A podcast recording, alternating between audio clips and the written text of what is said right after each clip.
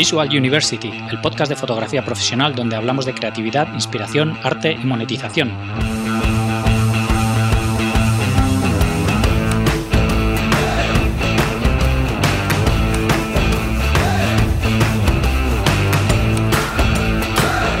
Bienvenidos al episodio 20 de Visual University. Soy Gonzalo Manera y hoy tenemos con nosotros a Jaime de Diego.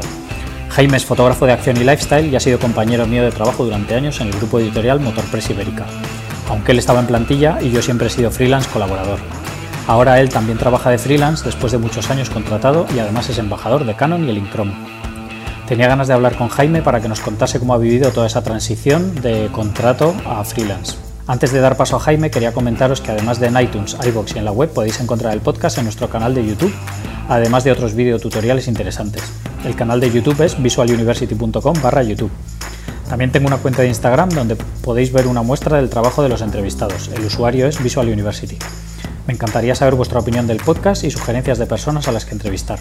Podéis contactar conmigo a través de la web o en los comentarios de cualquiera de las plataformas donde está el podcast. Y ahora, Jaime de Diego. Bienvenidos a un nuevo episodio de Visual University. Hoy tenemos con nosotros a Jaime de Diego. ¿Qué tal, Jaime? ¿Cómo estás? ¿Qué tal, Gonzalo? Pues nada, genial. Muy bien, encantado de poder estar aquí contigo. Muchas gracias por la oportunidad. gracias a ti por dedicarnos un rato. Eh, cuéntame, bueno, para todo el mundo que no sepa, eh, quién eres y a qué te dedicas. Bueno, pues sí, soy Jaime de Diego, eh, soy fotógrafo de acción, bueno, deporte sobre todo, y ahora un poco convertido al lifestyle y la publicidad, ¿no? Ahora sí que es cierto que en el mundo en el que vivimos hay que intentar transformarse, hay que intentar ir hacia adelante y abrir un poco el abanico, ¿no? No ser fotógrafo de todo porque no funciona. Pero sí que es cierto que, bueno, si haces más o menos bien la acción, puedes abrir un poquito más el abanico y hacer otro tipo de fotografía, por ejemplo, como el lifestyle. Eh, básicamente llevo 15 años trabajando como fotógrafo eh, y ahora, pues bueno, estoy involucrado en un nuevo proyecto divertido que yo creo que a lo largo del podcast hablaremos, hablaremos de él. Sí, sí, desde luego. Eh, cuéntame un poco tu historia, eh, de dónde eres y cómo ha sido tu vida hasta que, hasta que llegas a la fotografía.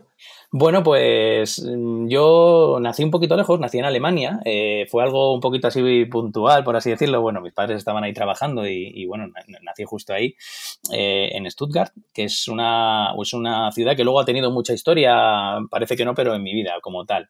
Eh, estudié en Torrejón y bueno, empecé con la fotografía. No soy una persona de estas siempre que se dice, bueno, yo es que ya empecé a estudiar fotografía, me encantaba desde que era pequeño, yo ya hacía unas fotos brutales y tal. Bueno, a mí me llamaba un poco la atención lo que era la imagen, el vídeo, sobre todo mucho el sonido y entonces, bueno, pues a la hora de estudiar eh, me asesoraron un poco mal, fui por otra otra rama de COU en aquel entonces eh, que no era la correcta y en vez de poder hacer eh, grado superior de sonido, pues hice imagen, que era la, era, iba por ciencias mixtas.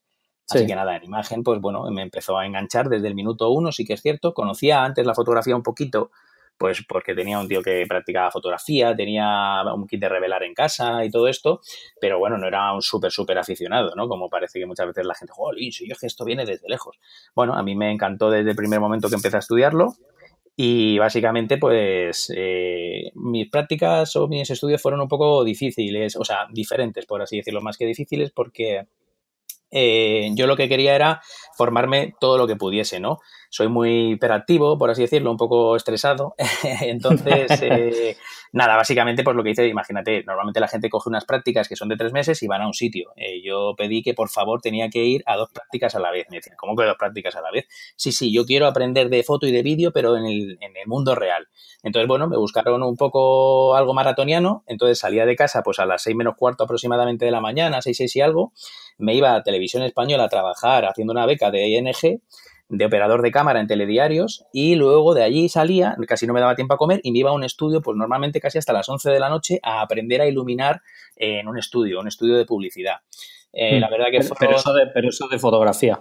Eso de fotografía. Entonces por las mañanas hacía totalmente vídeo en un sitio pues como Televisión Española que tiene grandes medios. Eh, bueno, sobre todo eso, pues de repente un día conectabas con Irak, eh, veías cómo se hacía un telediario Y pues luego por la tarde era toda la tarde de hacer fotografía, fotografía de estudio, aprender a polarizar, aprender a iluminar, gran formato, medio formato. La verdad que una, una experiencia muy enriquecedora. Eso sí, llegaba a casa, no quería ni mirarme las manos ni mirarme la cara porque estaba reventado. Y fueron tres meses muy heavy. bueno, fue algo divertido, aprendí muchísimo y sí que es cierto que, bueno, me ha venido muy bien ahora siempre el tener ese conocimiento también del vídeo, ¿no? Porque lo que comentaba al principio, nos estamos transformando y ya no solo ahora hago fotos, sino que también hago vídeo como, como operador de cámara y bueno, tengo más o menos esas nociones, esos conocimientos eh, que ahora para nosotros es, es fácil, además, con una DSLR, por ejemplo. Claro.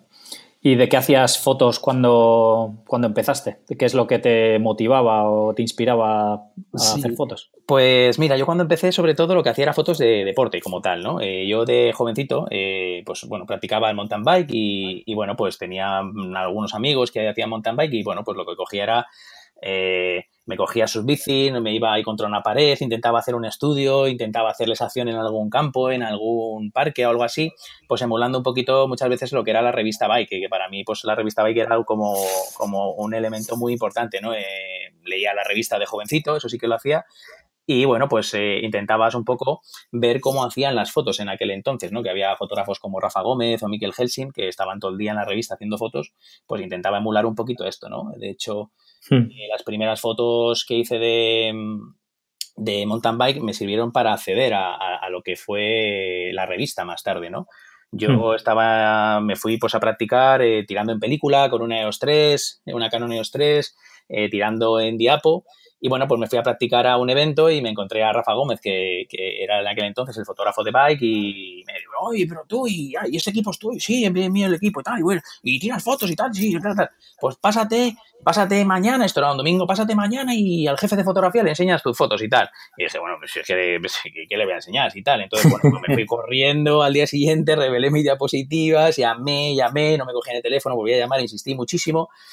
Al final conseguí ver al jefe de fotografía en aquel entonces, eh, le mostré estas diapositivas, pues parece que, claro, yo estaba eh, pues, temblando, estaba allí delante diciendo, pero te, va a decir que la va a mirar allí con la lupa y me va a decir que sí, que, que, a qué vengo. Entonces, nada, oye, pues está bien esto, está, muchacho, esto está bien, esto está bien, que se llamaba Emilio Jiménez, era, la verdad que fue un, buen jefe y, él me dijo, venga, mañana haces una prueba y nada, hice una prueba, me tocó con una moto, eh, fíjate, pasaba de hacer más o menos bici de vez en cuando en película, me mm. hicieron una prueba con una moto que era hacer barridos, hacer congelados, curvas y tal, y bueno, no sé cómo fue, por arte, por inspiración o por lo que fuese, la pasé y, desde entonces eh, me ofrecieron trabajar ya en la editorial.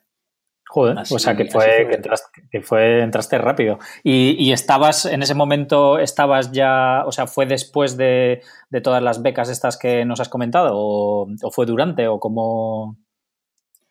Pues fue justo después de. Sí, fue justo nada más terminar eh, los estudios. Eh, fue justo en, en, esa transición eh, del verano a. como por septiembre aproximadamente, cuando básicamente empecé a, empecé a trabajar allí. Mm, empecé a trabajar eh, primero como freelance. Eh, bueno, me hicieron esta prueba, pasé la prueba y empecé a, trabajar haciendo cositas pequeñitas en el estudio, algunas pruebas, alguna cosita así como freelance. Y al tiempo, a los años, aproximadamente a los dos años o tres, me ofrecieron pues estar en contrato, estar en la plantilla de la propia editorial en aquel entonces, entre fotógrafos freelance y asalariados, pues creo que éramos como 16 fotógrafos.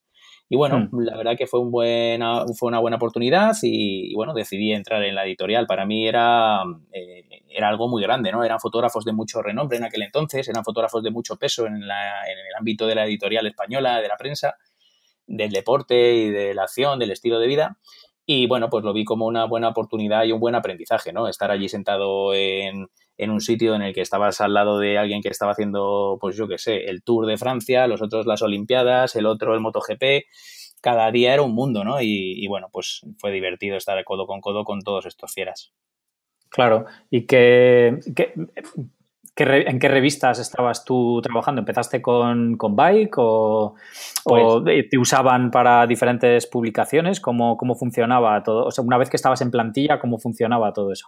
Pues lo cierto es que, mira, como tal Motor Press, la editorial es, eh, era muy grande. En aquel entonces eh, tenía muchísimas cabeceras. Yo creo que llegó a rozar las treinta y pico cabeceras. Eh, yo estaba en el pool de fotógrafos como tal. Un día podía hacer ecuestre, que era hacer una competición de caballos, como que un día podía hacer avión review, que era hacer un reportaje de un F-18, como que un día podía hacer motociclismo, que era hacer fotografía de motos de producto, o irme a una competición, a un campeonato de España como que podía trabajar para bike o para runners, hacer eh, running. había, había muchísimas revistas, ¿no? Esto sí que es cierto que fue divertido porque no me encasillé en solo hacer, por ejemplo, bicis o solo hacer motos, sino que, bueno, que cada día era un mundo y cada cosa tenía una, una técnica, ¿no? Y un objetivo que utilizar y, un programa de cámara que, que trabajar. Al principio fue más o menos así y empecé a trabajar para todas las revistas y luego ya me fui focalizando un poquito en determinadas revistas. Pasé un tiempo con más rozando un poquito lo que fue bike durante un tiempo determinado, siendo, siendo fotógrafo de, bike, fotógrafo también de runners como tal, y luego ya directamente me pasaron eh, a los años al área de motos y ya pasé a ser solo fotógrafo de motos, de las revistas Motociclismo, Moto Verde, Scooter Life, Scooter Manía, eh, Fuel, eh, todas las revistas, de la moto también, de, motos de, la, de, la, casa, ¿no? de la editorial como tal. Hmm. ¿Y qué es lo que, qué es lo que más te gustaba hacer? A mí las bicis siempre me han gustado mucho, la verdad. Eh, pero sí que es cierto que en las motos de enduro encontré un feeling muy divertido, ¿no? Porque una moto de enduro es mucho más divertida que una bici para hacer fotos. Al final mm. es lo mismo, es muy plástica, pero el problema que tenemos muchas veces cuando hacemos fotos es que, eh, bueno, ahora con las eléctricas ha cambiado un poco. Pero claro, el problema es que tú cuando haces fotos de una bici, normalmente la bici está limitada por eh, la tracción que genera el rider, ¿no? O sea, esa velocidad. Entonces, los derrapes son más complicados si no son en bajada, el tumbar, el pasar por un río, son cosas que a veces en bici no se pueden hacer. Y bueno, ahora con las bicis que hay sí, pero con las de hace, por ejemplo, 12 años, pues eran relativamente complicados, ¿no? Entonces, la moto de enduro te permite muchísima, muchísima creatividad. O sea, ¿quieres pasar un río? Ah, paso, pero en caballito. ¿Quieres saltar un tronco? Ah, sin problema. ¿Quieres que aquí derrape o quieres que aquí tumbe? Sin ningún problema. Entonces, sí que es cierto que la, moto de enduro eh, me caracteriza mucho. Yo creo que cuando la gente ve el portfolio se asocia mucho a, mi figura y ha sido algo que me llama mucho la atención y que me, lo he pasado muy bien, muy bien haciendo fotos de, motos de enduro. Es, es brutal. O sea, pues, es ilimitado. Puedes hacer lo que quieras con una moto de enduro cosa que, por ejemplo, con una bici siempre estás más, más limitado como tal. Claro. ¿Y andas tú en moto personalmente? Ando en moto, sí, pero bueno, no soy, soy un poco chanquete, ¿no? Ando, ando, muy mal en moto. La verdad que sí que es cierto que me da un poco de miedo la moto, yo lo tengo que reconocer. Después de haber trabajado con todos estos fieras durante muchos años, sobre todo en carretera, he visto, he visto accidentes, eh, la gente que, que, posaba delante de mí eran mis amigos y hemos tenido percances, hemos tenido accidentes, es peligrosa la moto eh, y hay que tener cuidado, ¿no? Y bueno, pues yo soy más o menos responsable con la moto, tengo mi moto, tengo, me voy pues a la sierra, me voy a tal sitio, pero siempre con, con, respeto, ¿no? Sobre todo a, lo que te pueda pasar como tal. Moto de enduro he probado alguna vez y lo cierto es que sí que es cierto que me parece muy divertida. Es como una bici de downhill de aquellas entonces, ahora bueno, ya ahora como son híbridos, se llama enduro, se llama tal, tal, tal, una DH de toda la vida, hmm. pero con motor. Entonces, pues bueno, la moto de enduro es muy, muy, muy divertida como tal. Claro. Claro, claro.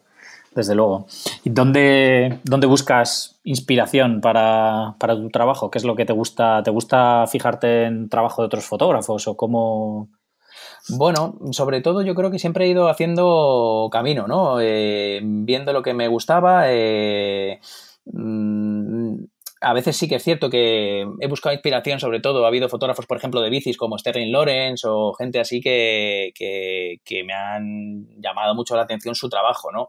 Sí que es cierto mm. que muchas veces hay que tener cuidado porque puede llegar a ser frustrante. Eh, mientras que tú a lo mejor estás haciendo un día fotos en Cercedilla o estás haciendo fotos en Hoyo de Manzanares o en Pirineos, claro, ves fotos de alguien que está haciendo fotos en Hawái, en Canadá, en no sé dónde, entonces te puede llevar a estrés, ¿no? Porque por mucho que tú quieras conseguir hacer una foto de ese estilo, es que no tienes ni el spot, ni el rider, ni los medios, ¿no? Entonces, bueno, eh, siempre he preferido no mirar mucho hacia afuera y hacer mi propio camino, si no me genera un poco de ansiedad. De hecho, las redes sociales, yo lo comento muchas veces que me preguntan, me genera un poquito de ansiedad esto, ¿no? El ver eh, otros trabajos. Yo prefiero hacer mi camino y, y, no estar mirando qué está haciendo el resto de gente, ¿no? Para que te hagas una idea, hubo una época en la que mucha gente hacía fotos de enduro, hacía fotos de motocross o hasta de bicis con angulares, ¿no? Era como esa moda de, meter la cámara debajo. Yo la verdad que siempre he tirado con tele, es lo que más me gusta, me, me encanta mucho el efecto que genera el tele y si el piloto es bueno y sabe tumbar la moto, siempre va a ser mucho más agradecido tirar con un tele que no tirar con un angular porque deformas la moto, deformas al piloto, deformas todo. Entonces, eh, bueno, en algún momento he tenido, me he fijado, eh, he aprendido sobre todo de compañeros como Mikkel Helsing, que para mí me parece que, ha sido una gran inspiración para mí, porque le he tenido codo con codo y, he visto las grandes hazañas que podía hacer, pero tampoco, ya te digo, he seguido mi camino. Sí que creo que, se ha, se ha, valorado poco la gente que estaba antes. Ahora con las redes sociales ha habido mucha gente que ha progresado mucho, ha podido mostrar su trabajo y ha habido gente que, Ahora muchas veces dice la gente, jolín, había no sé quién que hacía fotos con unos flashes brutales porque lo he visto en no sé dónde y tal. Bueno, ahora, es relativamente fácil tener acceso a unos flashes, es relativamente fácil tener acceso a una cámara digital, ver la foto. Hace 20 años había fotógrafos ya que hacían esto en analógico sin ver los resultados, disparaban con dos flashes, se iban con generadores de gasolina. Eso, eso, eso era brutal, eso era brutal como tal. La gente lo que pasa es que tiene desconocimiento y parece que el que ahora ha hecho una foto con flashes de una moto de enduro es el que ha inventado el reino. Pero vamos, eh, esto se lleva haciendo 10, 15 años, 20, gente que estaba muchísimo antes que nosotros y que se buscaba las mañas con cables sincros, con flashes de no sé qué, con tal, tal. Era brutal. A mí eso me parece espectacular. O sea, es, eh, me parecen grandes héroes como tal. Igual que, por ejemplo, en pista. Yo ahora en pista, pues mm, lo que hacemos es que trabajamos con objetivos de última generación Canon, eh, trabajamos con un 600 milímetros, trabajamos con autofocos. Yo no me quiero imaginar en la tesitura de estar en medio de un GP de 500 hace 30 años con una cámara eh, analógica que disparaba en manual el foco y con un 500 milímetros. O sea, tenía que ser brutal darle a eso y conseguir una foto, ¿no? Eran grandes héroes. Para mí, bueno, chapo, o sea, brutal cuando coincido con alguno de estos fotógrafos de aquella época. Flipo muchísimo con, su trabajo y con lo que es, y me da pena que es eso, que no se reconozca tanto el aquel entonces, ¿no? Que ahora parece que todos hemos inventado la fotografía. Claro, supongo que también era un poco la, forma que la, o, las, o los medios que había para comunicar eso, ¿no? Que, Claro, está muy, limitado.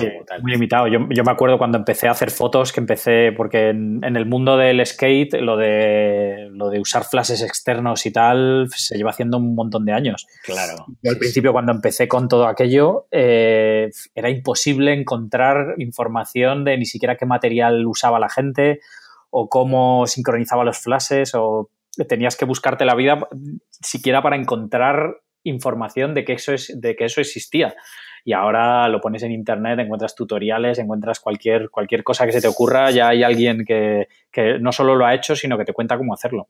Eso es no esa, esa, facilidad esa agilidad que tenemos ahora no de descubrir de aprender y tal no y antes eran grandes pioneros era como inventar no y si pongo este flash así la cámara y no sé qué y tal e, era brutal no eh, sí, sí. mm, inventos con los flashes quantum, inventos con flashes de estudio que la gente los sacaba fuera, pero claro, y cómo trabajaba la película en ese, y cómo medía, si se hacían, no hacían alta velocidad, si hacían alta velocidad, sincronizaban a no sé cuánto, era lo, era prueba-error muchas veces, ¿no? imagínate además con un carrete. Ahora, pues, apuntártelo en una, en una, en un, cuadernillo de la foto 4, he hecho esto, esto y esto para luego acordarte cuando revelabas las fotos. Sí, sí, yo me acuerdo que era una locura aquello.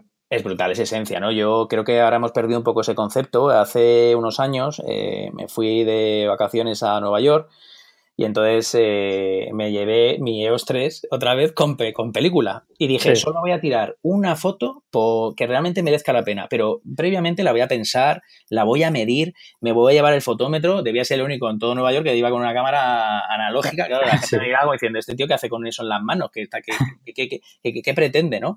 Y, y, es un ejercicio que creo que nos viene muy bien a los fotógrafos porque ya no es el que, pum, me he tirado una foto, ay, bueno, la miro, sí, corrijo exposición, corrijo un cuadro y tal, tal, tal. No, vamos a volver a pensar como, como yo empecé trabajando, ¿no? Yo cuando empecé trabajando me decían, tres carretes.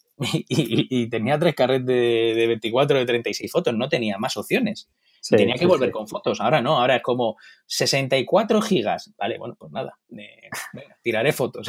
Sí, sí. Eh, es un poco, creo que es un ejercicio mental muy bueno para todos aquellos fotógrafos eh, que, a veces nos falta, ¿no? ese toque de creatividad. Nos metemos en una cadena de producción y no nos damos cuenta de muchas veces esa esencia. Ahora todo se puede hacer un crop después, se puede cortar, se puede reencuadrar, se puede trabajar y no nos damos cuenta que hay que sacar algo de matriz bueno, ¿no? Que el producto sea bueno, que, no haya que reencuadrar, que hay que pensar. Y yo creo que muchas veces en la vorágine del día a día nos, nos cuesta esto. Nos hemos vuelto baguetes, o yo hablo en mi caso por lo menos, le das al botón, miras y dices, ah, vale, corrijo. Eh, o luego lo corto en Photoshop o vuelvo a tirar la misma foto, pero ya corregido. Claro, antes no tenías esa opción. Si habías tirado esa foto era porque estabas seguro de que habías medido bien, de que habías eh, enfocado bien, de que todo era correcto, de que el carrete era el correcto y que habías puesto el ISO correcto. En aquel entonces, ¿no? Que te había detectado el ISO, que solo había un ISO. eso, eso es, yo creo que es divertido de cara a los que también ya tenemos una edad y hemos vivido esa transición eh, fotográfica, ¿no? Que, claro, hay nuevas generaciones que dirán, pero estos tíos de qué están hablando. Sí, pero bueno, yo creo que también para alguien que no lo ha vivido es, una, es un ejercicio interesante por el hecho eso de valorar un poco también el cómo, cómo se aprendía antes y las posibilidades que tenías antes de trabajar, ¿no? Claro, yo creo que, vamos, eh, es súper es súper divertido poder tener esa experiencia. Lo único que, bueno, ahora también no sé si las nuevas generaciones tienen esas ansias de, aprender algo previo que a lo mejor se les queda como muy de prehistórico, ¿no? Pero sí, que es cierto que es algo muy divertido. O sea, la fotografía al final nosotros la vemos ahora como digitales, como algo profesional, pero la esencia y la magia que tiene echar una copia al revelador o sacar un rollo de, un tanque de revelado, eh, esa magia mm, creo que todo el mundo tiene que experimentarla, ¿no? Porque es la esencia de la fotografía. O sea, creo que, creo que es brutal.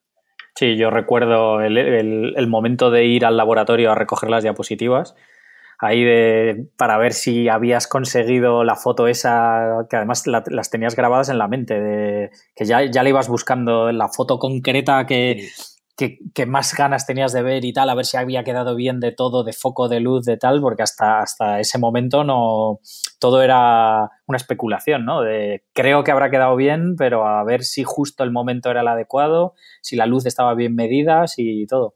Claro, ¿qué habrá pasado, no? Esa incógnita de, llegar y decir, bueno, que a lo mejor eh, conozco gente esto de no cerrar bien la tapa o que le entras un poco hasta de, de luz en el chasis y que hasta luego una vez revelado, joder, van a salir increíbles las fotos, tener hasta un velado, o que luego el propio proceso no fuese correcto, o sea, que a lo mejor llegase si ya estaban los últimos líquidos deshechos y te fastidiasen una foto, que también podía ocurrir, ¿no? Que, que, ya no dependía solo de ti, de que hubieras tirado bien, dependía de que la película no hubiera estado expuesta al sol, eh, con mucho calor ese carrete antes, que estuviera en una nevera, que hubieses hecho el paso de la nevera a la temperatura ambiente de forma correcta, que no tuviésemos porque te la habías dejado no sé dónde, o sea, había muchas, muchas variables para que una, foto, una, foto fuese buena, ¿no? Y, yo es lo que me parece que estos tíos eran campeones, porque mm, ver todo ese proceso de, carrete, que no haya pasado mal en el carrete, que no haya el C41, el otro proceso, el no sé qué, el tal, tal, que al final tengas un resultado bueno, era, era lotería, por así decirlo, muchas veces. Claro, sí, sí, desde luego. era, sí, sí, era todo un proceso y, y, mucho más paciente, ¿no? Que lo que es ahora, sobre todo, que que todo requería su tiempo, lo que hablabas tú de, pensarte las fotos, de luego el esperar al revelado, el, ver las fotos y ver con la lupa. Para mí eso era un momento así muy mágico también, ¿no? El ponerte en la mesa de luz, todas las fotos, ir viendo con la lupa una a una, eh, organizándolas, eh, no sé, era, era una cosa muy, no sé, mágica. Era muy guay, era el, el Lightroom analógico, ¿no? Era igual que muchas veces la gente dice, joder, lo del Lightroom, ¿esto qué será? Y pues esto es una mesa de luz que antes, aunque la gente no haya conocido, cuando llegábamos a la editorial, revelábamos corriendo, nos sentábamos en una mesa de luz que retroiluminaba, o sea, que estaba encendida, y poníamos nuestras diapos ahí, claro, que se asocia exactamente a la estética un poco que han querido llevar el Lightroom, ¿no? Y hay mucha gente, eh, a ver, yo tampoco he tirado muchísimos años carrete, porque yo fue justo ese, ese paso, esa transición, de hecho. Hmm pero sí que eh, eh, estuve poco tiempo, pero todos los días disparando carrete. Y claro, e, esa mesa de luz pues se asocia mucho a esta estética ahora que se quiere llevar en los programas, hasta claro. como tal, ¿no? Sí, sí, hombre, al final la estética del Lightroom con todas las fotitos es como, un, como una hoja de contactos, ¿no? Al final. una hoja de contactos, una, esto la estás viendo ahí en la, en la, en la mesita de luz como tal, ¿no? Sí, Yo sí, sí. siento que cuando empecé, empecé eh, todo en película y en aquel entonces salió la, la Canon 1D, que fue la mm. primera cámara digital eh, muy potente, muy potente. Venía también alguna previa, eh, pero esta era la cámara como más profesional que había, ¿no? Entonces, bueno, yo sí que es cierto que mm, por tema económico no pude entrar en aquel momento en las primeras cámaras que aparecieron, tardé, tardé un tiempo y todavía estaba, podía trabajar tranquilamente en película. Entonces, pues bueno, eh, pasé un tiempecito trabajando en película hasta que ya pude acceder a una 1D como tal. Claro. Sí, sí, yo, yo me acuerdo de, también de vivir ese momento de ese cambio y, de, hacer algún viaje y llevarme eh, la analógica con carretes y la digital. y, De, y de cuando dudaba de si una foto iba a quedar bien o no o tal, la hacía con carrete porque era como lo que me daba seguridad de decir, esta va a ser buena seguro. La, digital todavía no me fío, pero la analógica va a ser la buena. Y cuando hacía una foto que quería que de verdad quedase bien, la hacía con el carrete. Y fíjate, fíjate la diferencia ahora, ¿eh? Claro, fíjate que te lo iba a contar, ¿no? Eh, que ya luego seríamos digitales puros y duros, unos y ceros y poco más y se nos olvidaría esto, ¿no? Pero sí que es cierto que, claro, estabas asentado en ese proceso, para ti algo que ahora parece muy complejo, eh, era totalmente coherente. Tú sabías que metías eh, un carrete con una sensibilidad, la cámara te lo registraba y estabas tranquilo porque era tu flujo de trabajo habitual. Y, todo lo que era digital nos daba miedo, ¿no? Yo recuerdo las primeras, los, micro, los microdrives que había, que eran de IBM, las primeras tarjetas que había, recuerdo de eso, del miedo, ¿no? Me daba menos miedo meter un carrete o hasta quitarle un chasis si estaba revelando en blanco y negro que tocar un microdrive porque era aquello que si le se movía, si lo aplastabas, como se veía casi el, disco físicamente, te, acababas de quedar sin fotos. Entonces daba hasta miedo, ¿no? Era como algo futurista de, ostras, es que no sé. Y, es eso, estabas tranquilamente quitando chasis de carretes y tal, que es mucho más engorroso, que a lo mejor te daba más miedo sacar la tarjeta de la cámara como tal. Sí, Qué bueno, qué bueno. ya te digo cómo ha cambiado la cosa. ya ves. y, cuéntame ahora qué haces, porque sé que has salido de, de Motorpress. Cuéntame un poco todo el proceso de, por qué has hecho este cambio y de qué, es lo que andas haciendo ahora.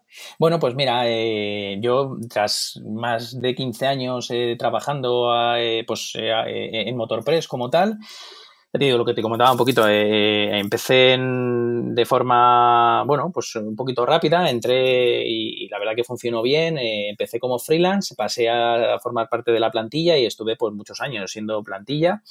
Eh, ¿Qué es lo que ocurre? Bueno, pues al final que, que, también nosotros tenemos un trabajo creativo, ¿no? Y, y bueno, pues si somos más o menos eh, como un poco yo, que me estreso, hiperactivo, que querer progresar, que querer avanzar, querer probar. Muchas veces cuando entras en una cadena de producción como tal, pues a veces no puedes eh, progresar todo lo que quieres o no puedes ser lo creativo que quieres, ¿no? Entonces, bueno, pues han pasado años y ha sido mi familia como tal, he decidido salir y la verdad que, bueno, eh, es un nuevo camino que tengo que seguir.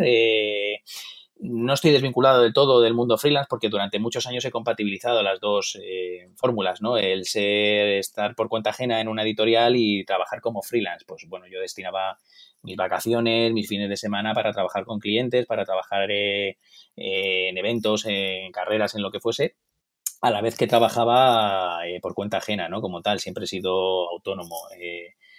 así que nada, bueno, ha sido dejar una cosa, por así decirlo, de forma voluntaria eh, para involucrarme solo en un proyecto de, autónomo puro y duro, manteniendo clientes que ya venían de antes y, bueno, encontrando clientes, clientes nuevos. Da un poquito de, miedo al principio, pues bueno, porque siempre eh, es una fórmula muy extraña, ¿no? Lo de ser fotógrafo y estar por cuenta ajena te aporta una estabilidad, pero sí que es cierto que la gente no lo ve como algo usual o algo habitual, porque al final eh, eh, son muy poquitas editoriales las que tienen, las que tienen fotógrafos en plantilla, ¿no? Algunas de periódicos, eh, sobre todo, pero lo que son editoriales de revista, por ejemplo, en nuestro propio grupo, en el que era el grupo Motorpress, no había ninguna editorial que tuviera los fotógrafos en plantilla. Entonces, bueno, cuando mm. eres fotógrafo en plantilla, vives tranquilo porque sabes que tienes eh, un sueldo, sabes que puedes conseguir algo más haciendo colaboraciones, haciendo tus trabajos y bueno, ya sabes que tienes algo asegurado ahí, a diferencia de cuando eres freelance, ¿no? Que dices, ostras, si este mes se da un poquito mal o se rompe la cámara o tal, pues vas un poquito más ajustado. Ahí si tú tienes ya tu fijo como tal, pues vas más tranquilo, ¿no? Eh, es una fórmula que no se entendía mucho a nivel global. Eh, antes cuando comentaba lo de Stuttgart, eh, fíjate la coherencia que tenía, que con los años Motorpress España Ibérica dependía de, Motorpress Stuttgart, Alemania. Entonces yo, la casualidad es que justo donde nací, pues fíjate que mi casa estaba muy cerquita de la editorial como tal.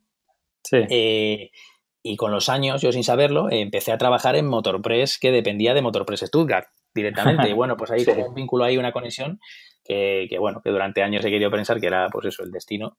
Luego son alguna chorrada de estas que nos hacemos a veces en la cabeza, pero bueno, ¿qué, es eso, no? En Motorpress, por ejemplo, en, ese, en, esa gran empresa alemana, no se concibe para nada que existan fotógrafos en plantilla y todos los fotógrafos son freelance y entran y salen de la editorial y tal. Eh, Aquí, bueno, se buscó esa fórmula y lo cierto es que, bueno, no, era, no, era, una buena fórmula estar en plantilla, pero bueno, necesitaba también progresar. Ahora, a día de hoy, eh, las puertas están abiertas, la verdad que la salida ha sido muy buena, ha sido...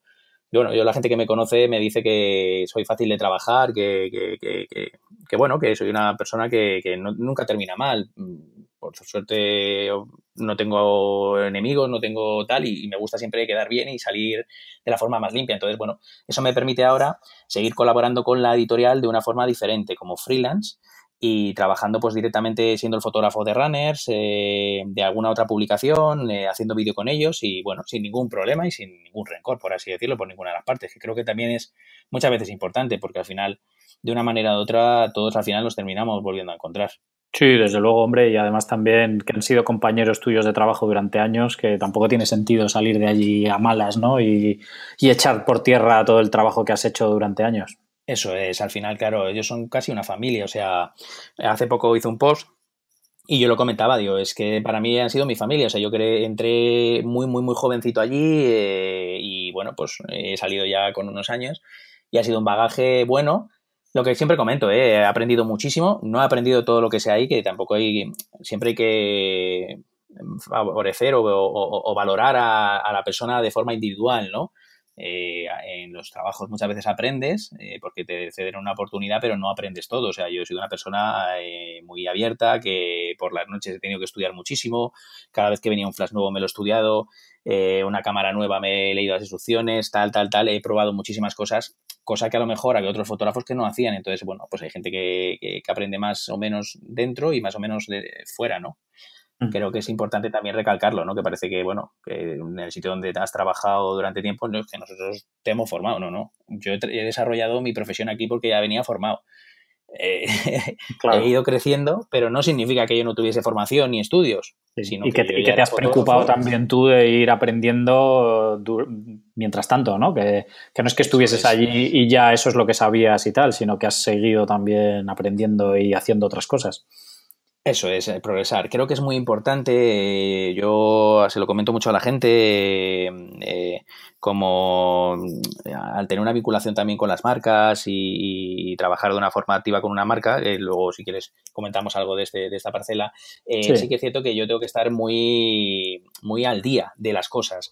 Y ahora mismo el problema que tenemos es que nos quedamos obsoletos enseguida. Entonces, yo muchísimas noches a día de hoy, estando cuando estaba en la editorial, igual que hoy, por las noches estoy estudiando, estoy aprendiendo, estoy intentando ver nuevas fórmulas, ¿no? para nosotros es un mundo cada día. Ahora funciona el RAW de tal manera, pero ahora tú grabas en 4K, ahora hay que hacer cómo se hace un, el slow motion o cómo se hace un cinemagraph o ahora tienes que aprender a trabajar con un sistema de flashes nuevos y tal. Y para nosotros es frustrante. O sea, hay gente que se ancla en, en un determinado equipo y tal, pero no se da cuenta de que si quieres progresar a día de hoy hay que ponerse muchísimo las pilas. O sea, es brutal. Eh, somos fotógrafos relativamente jóvenes y yo a veces me siento obsoleto porque los que vienen debajo eh, han crecido con las nuevas tecnologías y lo que nosotros estamos hablando, hace dos minutos estábamos hablando del analógico que empezamos y claro, hay gente ahora mm, con 20 años que son digitales puros y duros y entienden mejor todo el sistema y a veces me dicen, joder, hablas como un viejo, como una persona mayor. Digo, no, hablo como una persona coherente y que ve la realidad, el que no quiera verlo que no lo vea, pero si ahora mismo yo no me pongo las pilas, no me enteraré de cómo funciona el software de la cámara, cómo se sincroniza el, el firmware de no sé qué y cómo se puede llegar a resolver un problema con la cámara no sé qué. ¿Sabes lo que te quiero decir? Sí, sí, sí. Uf, es un poco abismo, pero, pero bueno, que hay que ponerse las pilas y, creo que es importante también estar un poco a la última, ¿no? No ser un super friki. Sí, sí, sí, está claro. Es, es un llegar a un equilibrio, ¿no? Y también también creo que como fotógrafos, por lo menos a mí personalmente, eh, me gusta, ¿no? Esto de probar cosas nuevas y, y enredar con aparatos nuevos, probar un software nuevo para ver si consigues hacer una cosa diferente que con el que, estás usando habitualmente. Que, yo creo que tiene su punto interesante también todo este, todo este lado, ¿no? Claro, yo creo que mola. Yo creo que es algo que, bueno, es estar eso a la última y sacar beneficio de, de estas nuevas tecnologías, ¿no? Que sean amigas, que no sean enemigas que hay hmm. mucha gente que le parece que las ve enemigas, ¿no? O sea, yo lo viví en la transición, había gente que, vamos, eran como quemar las cámaras digitales, esto no da, esto no sé qué. Bueno, pues, eh, eh, eh, te tendrás que adaptar, es lo que hay. Nos tendremos que adaptar porque si no, el día de mañana no tendremos para comer. Entonces, bueno, la cámara digital ahora habrá que adaptarse cómo funciona, pero no habrá que quemarla, habrá que ser su amiga y entenderla y ver qué está pasando, ¿no? Esto pasaba mucho, ¿no?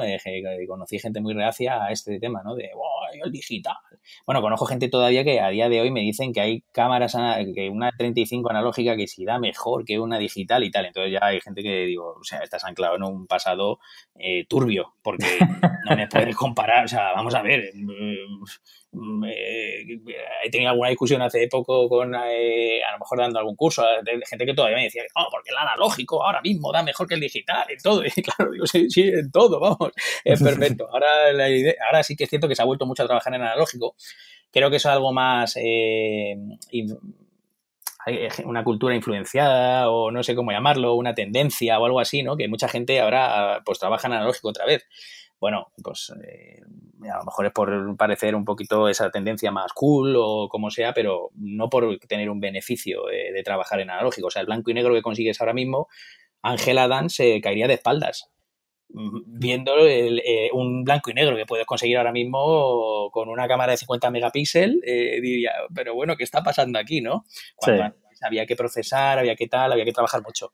Entonces, bueno, creo que hay que entender que cada, cada cosa tiene sus limitaciones, pero hay que estar a la última siempre porque al final es lo que te demanda un cliente. O sea, yo un cliente, por mucho que me guste disparar en analógico, a día de hoy no le puedo decir que voy a hacer su campaña en analógico porque me dirá, pues bueno, tío, hazla en analógico, pero la mía no, la vas a hacer la, tuya con tu rollo mentales.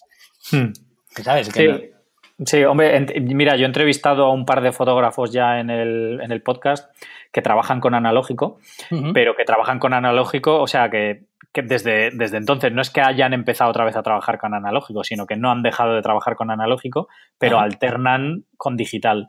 Entonces, claro, hay trabajos que no requieren una, una, entrega súper rápida o tal. Por ejemplo, el, hace un, par de episodios entrevisté a Alberto Polo, que hace fotografía de skate y de y de música para portadas de discos, de grupos y tal, y hace todo lo que puede lo hace en analógico siempre, porque trabaja mejor, le gusta más, trabaja con una Hasselblad de medio, o sea, de 6x6 y, y, ya tiene pues sus carretes, su estética y todo con eso y me parece perfecto mientras también tengas opción a trabajar de esa manera, ¿no? Que, y, que, y que ya los clientes saben que tú trabajas de esa manera y si te contratan también están buscando un poco eso, ¿no? Pero, pero sin embargo, para determinados, para determinados trabajos, como por ejemplo el mundo editorial, que tienes que entregar las fotos que estás haciendo hoy, las tienes que entregar antes de ayer, mm, es inviable a, día de hoy trabajar con, con analógico. No, está claro, es una. Yo lo que te decía, o sea, yo en, mi, en determinados ratos libres o tal, pues bueno, además es un ejercicio bueno, ¿no? Disparo en analógico y me mola. Eh, pero claro, por ejemplo, para el tipo de foto que hago yo ahora mismo a día de hoy, eh, sería muy complicado volver a disparar un moto, un MotoGP,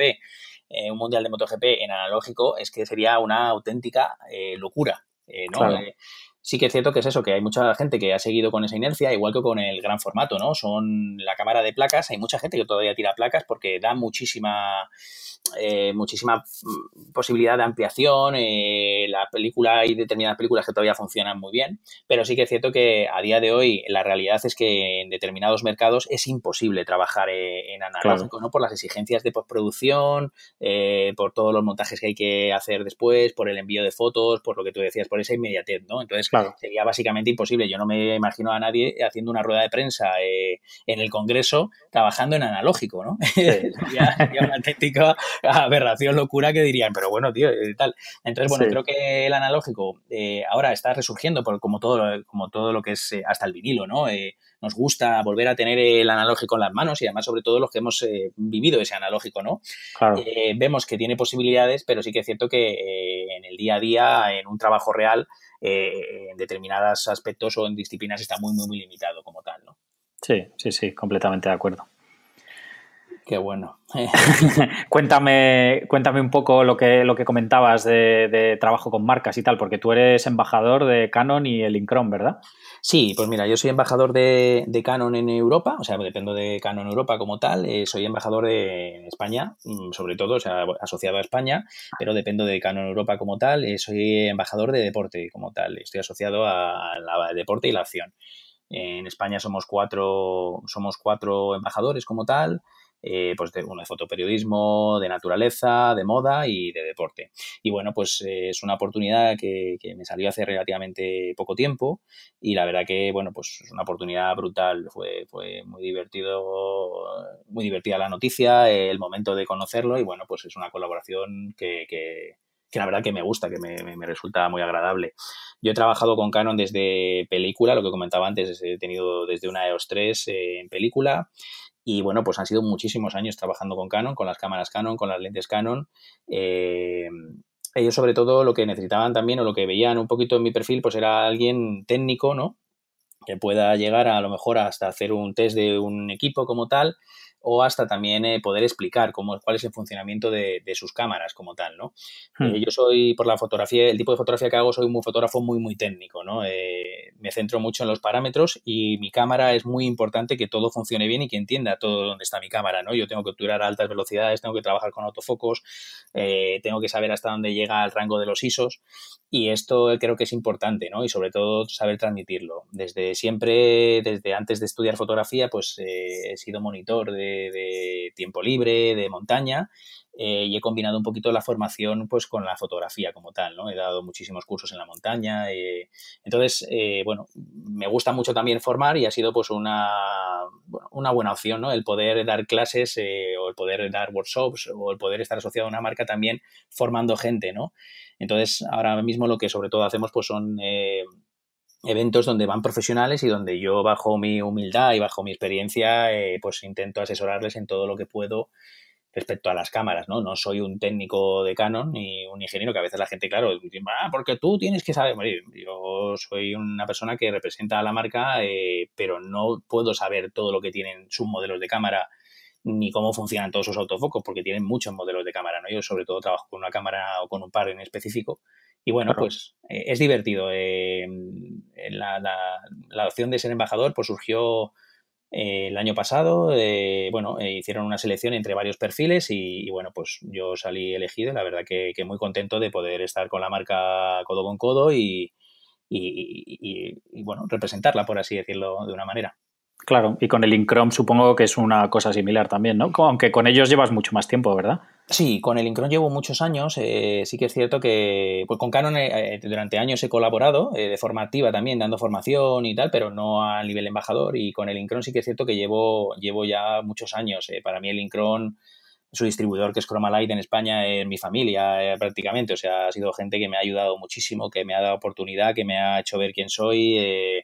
Eh, y lo cierto es que tengo un especial cariño, ¿no? Eh, para mí el Incron eh, fueron los primeros flashes que pude sacar con los que disparé en estudio en aquellas prácticas de la beca, hmm. ya en el Incron y luego ya pues con el primer generador, con el Spitas, el 1100 RX hice auténticas barbaridades, ¿no?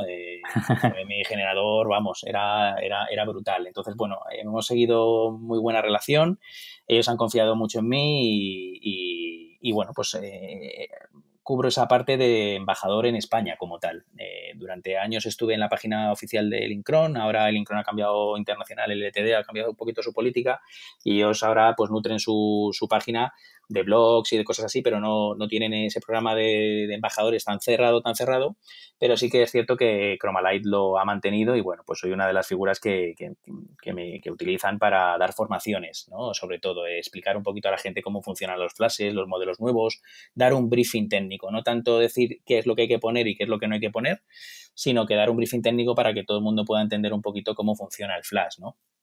Siempre hmm. desde la más humildad y de lo que yo puedo leer y de lo que puedo aprender, ¿vale? Que sí que es cierto que en la formación hay veces que parece que lo que uno dice va a misa y que todos somos a veces un poco prepotentes o hasta llegar a ser, como digo yo, campeones del mundo. Yo siempre lo que cuento en los cursos es pues un poco eso, mi experiencia y cuando no sé algo, pues no lo sé de manera coherente, sencilla, digo que no lo sé, no pasa nada. Claro, hombre, al final tú usas el material, pero no en todas las circunstancias que, o sea, tú lo usas para, para tu trabajo, pero si hay un fotógrafo de bodas que hace una cosa súper diferente a ti, pues es imposible también, ¿no? Que, que realmente sepas todas esas condiciones y esas posibilidades. Eso es, yo intento analizar el producto eh, de una forma objetiva, eh, intento ser muy empático eh, con otras disciplinas, pero evidentemente hay veces que a mí se me escapa, ¿no? sus procesos, sus tiempos, sobre todo, bueno, pues en el Incron hay un generador que se utiliza mucho, que es el 400 LB o el 500 TTL, el LB500 y esto sobre todo es un producto muy también para, para social, ¿no? Y entonces, pues bueno, coincido muchas veces con sociales y, claro, yo intento explicarles eh, todo lo que es el material para que ellos lo entiendan, pero que ellos ya sean, con la explicación que yo les he podido dar, los, los que lo apliquen a su disciplina, ¿no? Claro.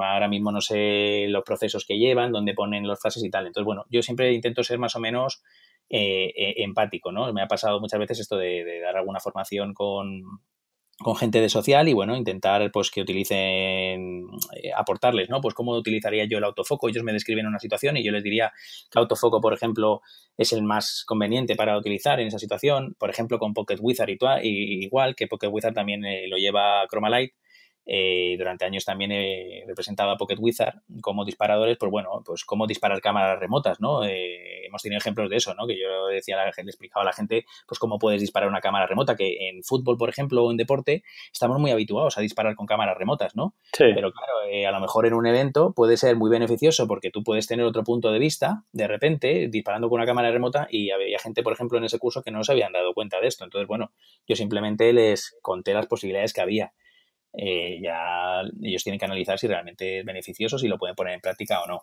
Claro.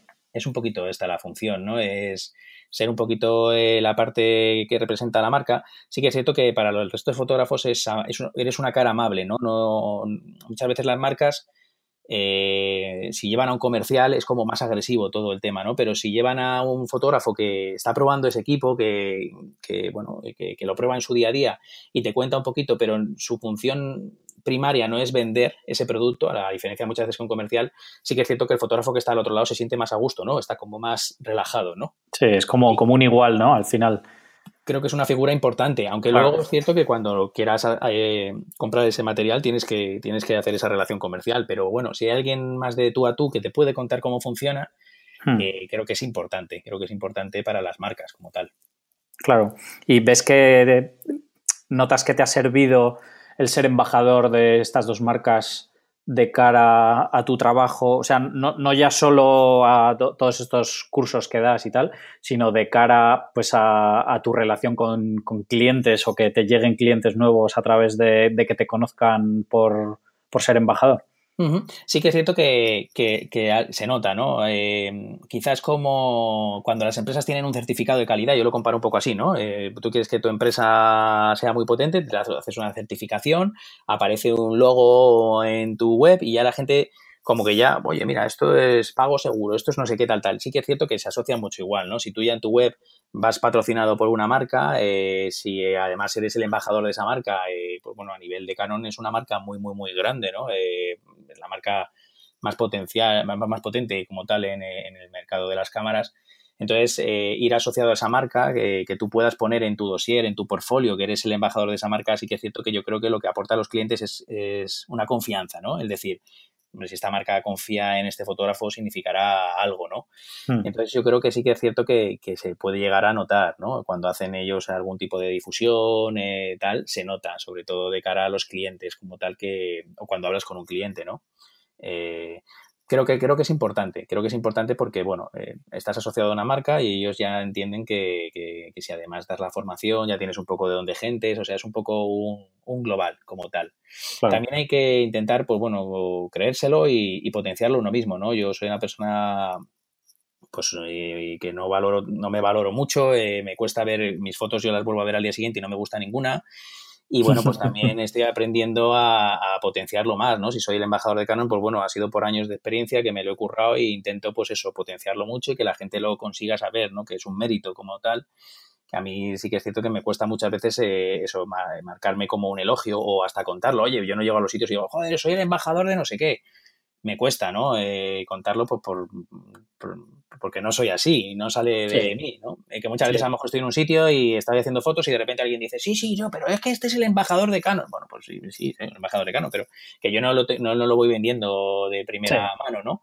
Que hay mucha gente que sí, yo sí que conozco gente que, bueno, es brutal. Sin ser embajador de nada se vende como si fuese tal. A mí sí que es cierto que ese campo me cuesta, ¿no?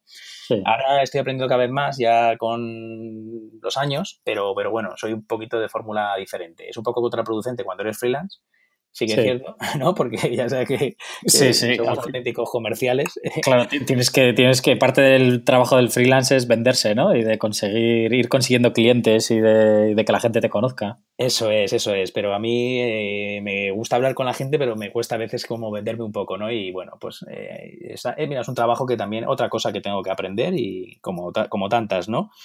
Y bueno, poniéndome las pilas también en eso. Pero eh, de, forma global, pues hombre, es interesante. Sí que es cierto que, que, poder eh, estar asociado a una marca, en este caso como Canon o como el Incron, sí que yo creo que es muy, muy potente. Y, y bueno, al mundo de Chromalight, que, que, que Chromalight sí que es cierto que me ha abierto muchas puertas, porque al llevar Seconic, al llevar Lastolite, al llevar muchas marcas, eh, me ha permitido probar, eh, trabajar con, con, con, grandes eh, equipos, ¿no? Que, equipos técnicos, fotográficos que, que, al final te hacen más mejor el día a día, por así decirlo, ¿no? Es, sí. es guay, es guay. Sí, son herramientas interesantes que utilizar para trabajar al final. Eso es, eso es. Al final es lo que te, es lo que te aportan como tal. Claro. ¿Y cómo, cómo has, bueno, eh, a ver, en realidad más o menos sé la respuesta que me vas a dar, pero entiendo que cuando una vez que has dejado MotorPress, eh, como ya comentabas que, ya habías estado trabajando de freelance mientras tanto, supongo que tu vuelta, o sea, tu, comienzo de, búsqueda de clientes y todo esto no ha sido tanto una, una cosa que has empezado desde cero, ¿no? Sino que que ya tenías relación con clientes, incluso también supongo que conocías a mucha gente mm, gracias a los trabajos que habías hecho para las revistas, ¿no?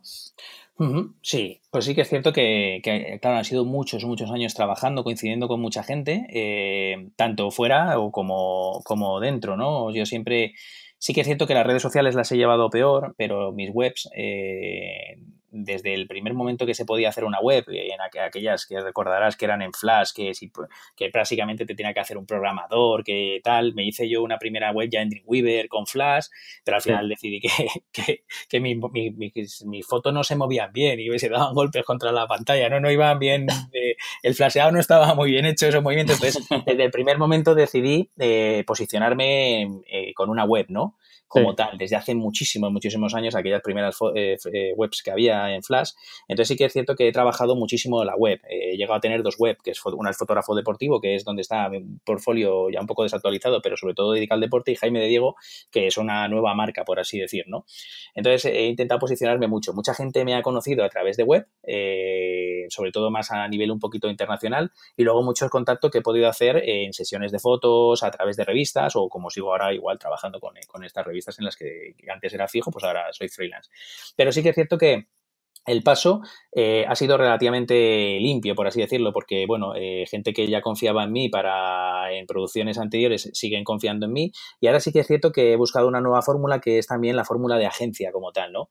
Bueno, tienes un portfolio más o menos extenso, eh, puedes mostrar un trabajo relativamente con calidad, entonces pues lo que he intentado es entrar en determinadas agencias que ya sean las que ya te vayan moviendo a la hora de que tengan una necesidad, una necesidad ¿no?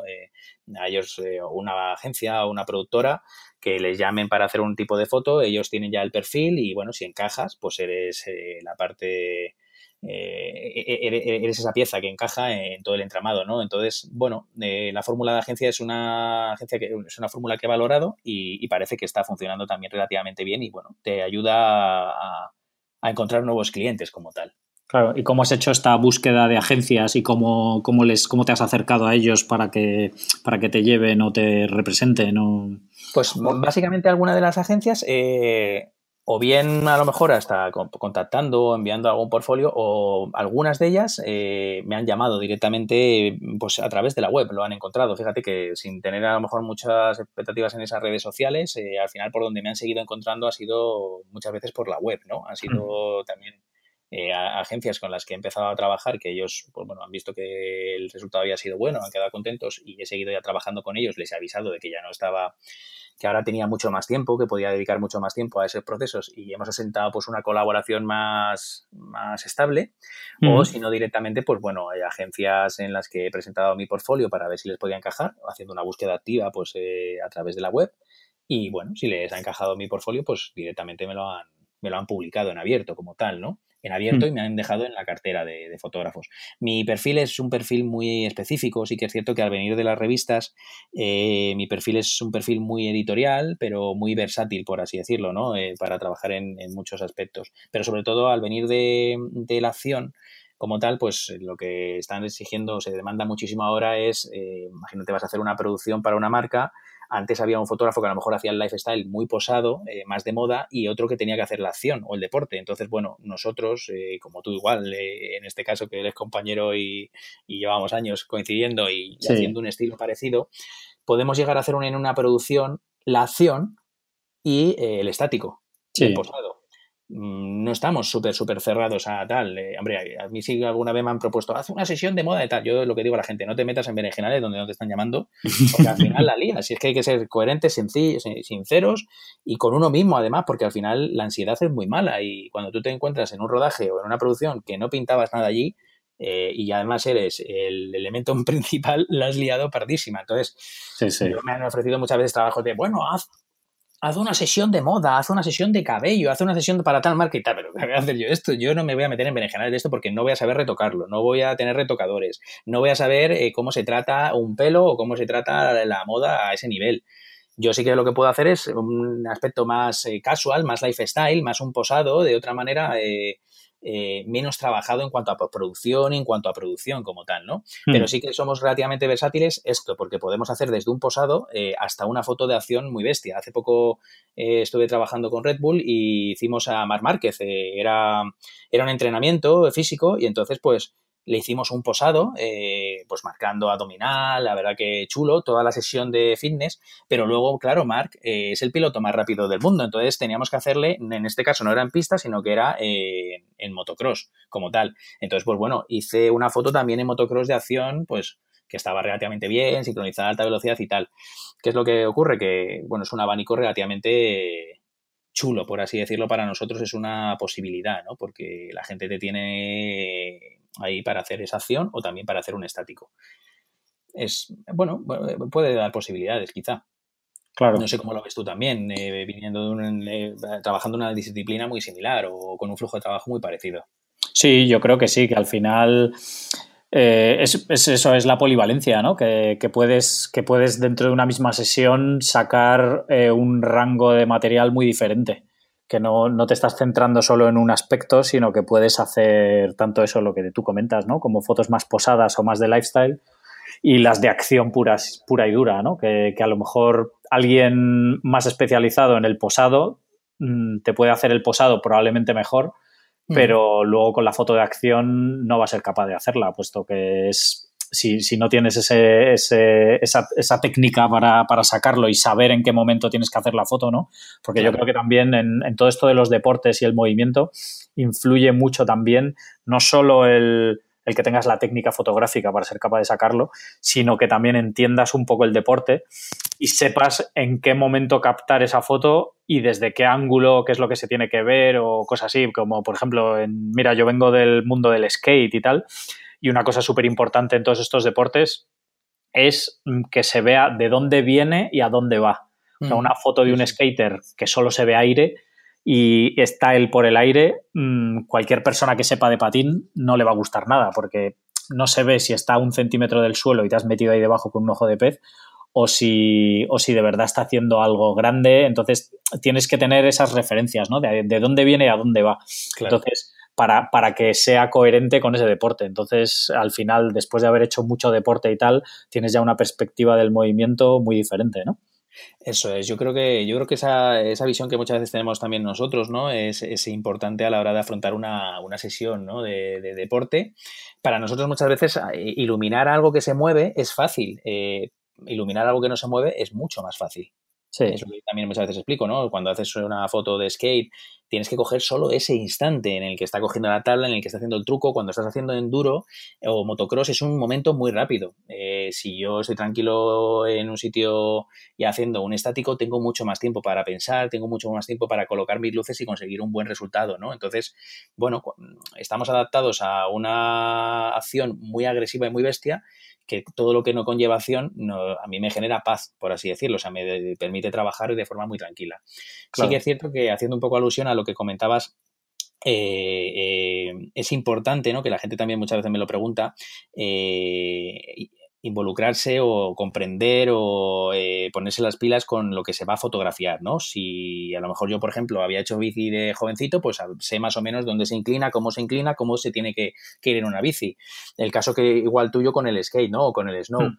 Eh, pero sí que es cierto que hay veces que a lo mejor te proponen hacer deportes que nunca has hecho y, es importante igual, eh, con humildad, decir, oye, no lo he hecho, pero no te preocupes que me voy a empapar, me voy a estudiar. Yo, por ejemplo, trabajo para una marca de, de, pádel, no, he jugado alguna vez al pádel, pero yo no había visto apenas pádel, entonces bueno, pues eh, cuando me lo propusieron en aquel entonces además era una sesión con el campeón del mundo y me tuve que poner muchísimo las pilas, o sea, me fui a ver partidos de pádel, me fui, me puse con YouTube a ver tal, le preguntaba a mis amigos cómo era la pala, claro que no se llama raqueta, que se llama pala y por qué tiene paredes y todo esto, pues para, como buen profesional al final, ¿no? Eh, necesitaba entender muy bien en qué medio iba a trabajar, qué era lo que tenía que captar y qué momento era el que tenía que captar para que todo el resultado fuese bueno, ¿no? Eh, en el pádel además son eh, instantes, o sea, quiebra la pala, no, por debajo de la pierna, hace no sé qué, y era un poco complicado. Entonces, bueno, eh, es divertido también para nosotros, eso nos da un poco de, motivación, pero que todo el mundo tiene que entender que hay deportes en los que nosotros conocemos y que vamos a estar muy a gusto y otros en los que nos tendremos que adaptar. Por ejemplo, en este caso era Juan Martín Díaz, que es un atleta increíble, es un jugador de pádel brutal y él lo que le llamó la atención, claro, yo estoy acostumbrado a coger motos eh, saltando por el aire en el, en el momento, ¿no? entonces, para mí era muy fácil ir siguiendo una bola. Era como cuando estás en lo del carnet de conducir, esto que sale la bolita, que a ver para dónde entra y para dónde sale y tal. pues yo iba viendo la bola y entonces eh, yo solo estaba tirando de una foto en una foto, no estaba tirando en ráfaga porque estaba con flashes. Claro. Entonces eh, yo seguía la bola y justo cuando veía que iba a tocar con la pala era cuando disparaba. Entonces él me decía, che, ¿cómo consigues tú bola pala o todo el tiempo bola pala? Claro, ¿cómo bola pala? ¿Qué, ¿Cómo bola pala? Sí, que siempre en tus fotos solo has tirado una foto y está la bola delante de la pala. Dice, ¿eso cómo se hace? Mirando, mirando. Es que si tú disparas en ráfaga, a lo mejor la bola justo no la tienes delante de la pala. Claro. Entonces, mirando es un poco eso. Eso es lo que nos aporta a nosotros, ¿no? Que cuando eh, trabajamos en deportes extremos, adaptamos muchísimo las velocidades. Parece mentira, ¿no? Que predecimos muy bien esa velocidad, dónde va a llegar, dónde va a ir, dónde tal, tal, tal, que es esto asociado al TSS Luego si no te creas que lo hago también, la verdad. sí, sí, el TSS... Me voy rotando todo el tiempo con la pared, va pitando el cacharro, ¿no? Pero sí que es cierto que eso nos viene muy bien, ¿no? Saber esas trayectorias, entender esas trayectorias. Por eso que cuando es algo que no se mueve, para nosotros tenemos tiempo para pensar. Sí que es cierto que muchas veces eh, hay gente que intenta también lo que comentabas, eh, hacer mucho crop, eh, hacer encuadres muy cerrados en cuanto al sujeto, ¿no? Y no se dan cuenta de que lo que mola es el contexto. Y lo que está reflejando la barbaridad que puede estar haciendo un rider o un piloto, o lo que sea, es dónde está y de dónde viene y a dónde va, ¿no? Y esto creo que es muy importante. A veces joder, ¿qué foto más abierta? Bueno, es que qué foto más abierta, es que tiene que ser así, porque este tío está a 15 metros y había que sacar de dónde va y a dónde, de dónde viene y a dónde va, ¿no? Y eso sí que es cierto que a veces cuesta, a veces cuesta, ¿no? Quieren la foto súper cerrada y, también sí que es cierto que también hay que tener muy en cuenta lo que hablábamos al principio casi, el, entorno, ¿no? Donde disparemos. Evidentemente, si nosotros a lo mejor pues, no hemos tenido la, caso, la oportunidad de disparar en Canadá, en Whistler, que es el sitio como más ideal para disparar bicis, y las hemos tenido que disparar en hoyo de manzana, pues a lo mejor es que, claro, el de dónde vaya, dónde viene es que es feo. no es tan bonito. no, viene por una pasarela de madera espectacular y lo que tiene detrás es un pico con nieve. Pues bueno, a lo mejor en ese caso hay que cerrar, ¿no?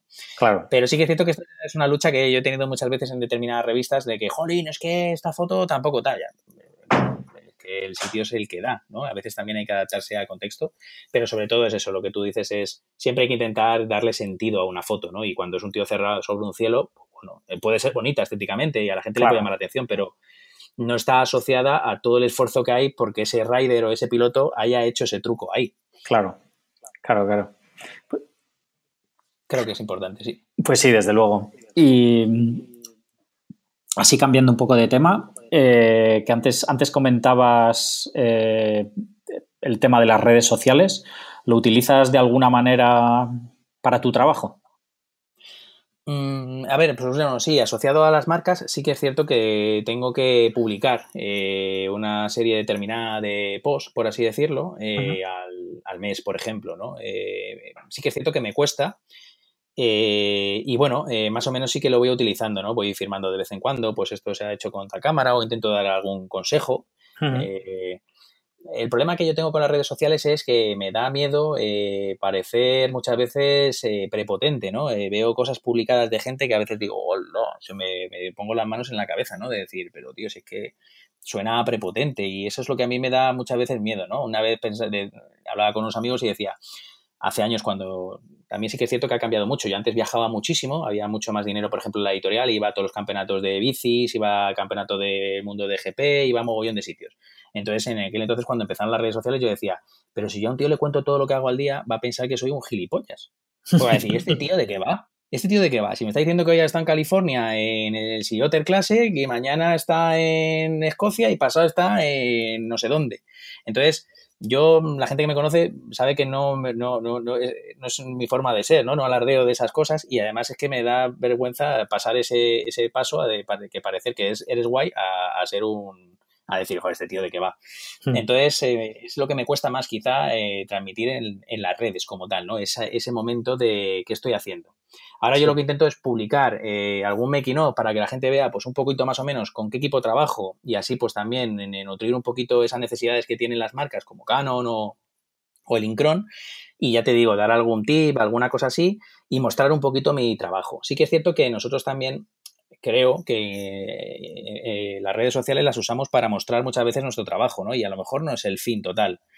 Eh, nosotros hacemos con nuestras web, eh, nos tenemos que dar a conocer en agencias que son realmente las personas potentes que nos van a generar trabajos y las redes sociales realmente están pensadas muchas veces para otras cosas, ¿no? Que es para contar el día a día, eh, la foto al espejo o mientras que me estoy comiendo un bocadillo. Y a veces sí que es cierto que yo, eh, hablo como yo, eh, vemos que, ¿qué dirán? Voy a subir esta foto, la, van a analizar, la van a analizar técnicamente, uf, les gustará, no les gustará, tal. ¿Qué más dará si es inmediatez? Si la gente lo que quiere es verte despeinado o verte tomando de una cerveza. Y yo sí que a veces caigo en eso, ¿no? En decir, profesionalizar una red social que al final no es profesional. Hmm. ¿no? Es que eh, eh, no sé si a lo mejor lo compartes un poco, pero a mí me pasa de que yo subo fotos, eh, no, me gusta subir mi intimidad, porque me siento, me da un poco de cosa, ¿no? De, pues soy así, pues me, da un poco de vergüenza como tal, de mostrarle a la gente cómo soy o, o dónde estoy. Sí. Eh, entonces al final lo profesionalizo y claro, te das cuenta de que muchas veces cosas que son muy guapas o fotos que son súper bestias no funcionan porque la gente no quiere ver eso, lo que quiere verte es a ti eh, riéndote, eh, tocando la batería o, rascándote la oreja. Sí. Creo que eso es, a mí en mi caso, por ejemplo, me ha pasado, ¿no? Y llega también a frustrar un poco porque tú ves la red social como un medio de difusión profesionalmente sí. y muchas veces no es así.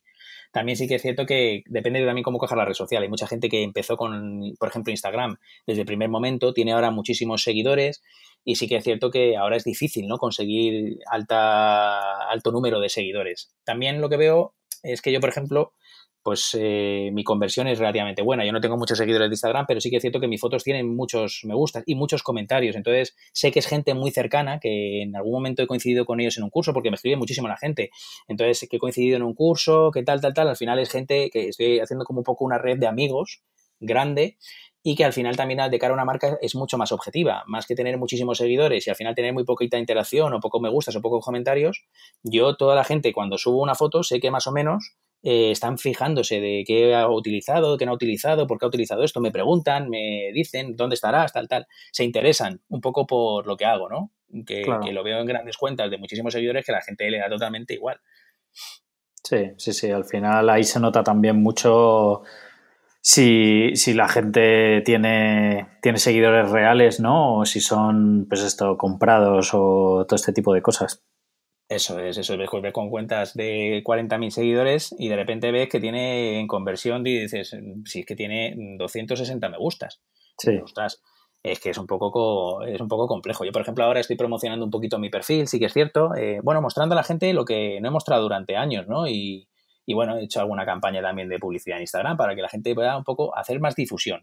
¿Qué es lo que me ocurre a mí? Que como yo no, tampoco he mostrado mucho de Facebook igual eh, mi trabajo, ahora lo que estoy haciendo es una prueba. Estoy subiendo fotos que he tirado hace 10 años. Hmm. Y la gente me dice, jolín, vaya fotos haces, ¿eh? Vaya fotos haces ahora, me han llegado a decir.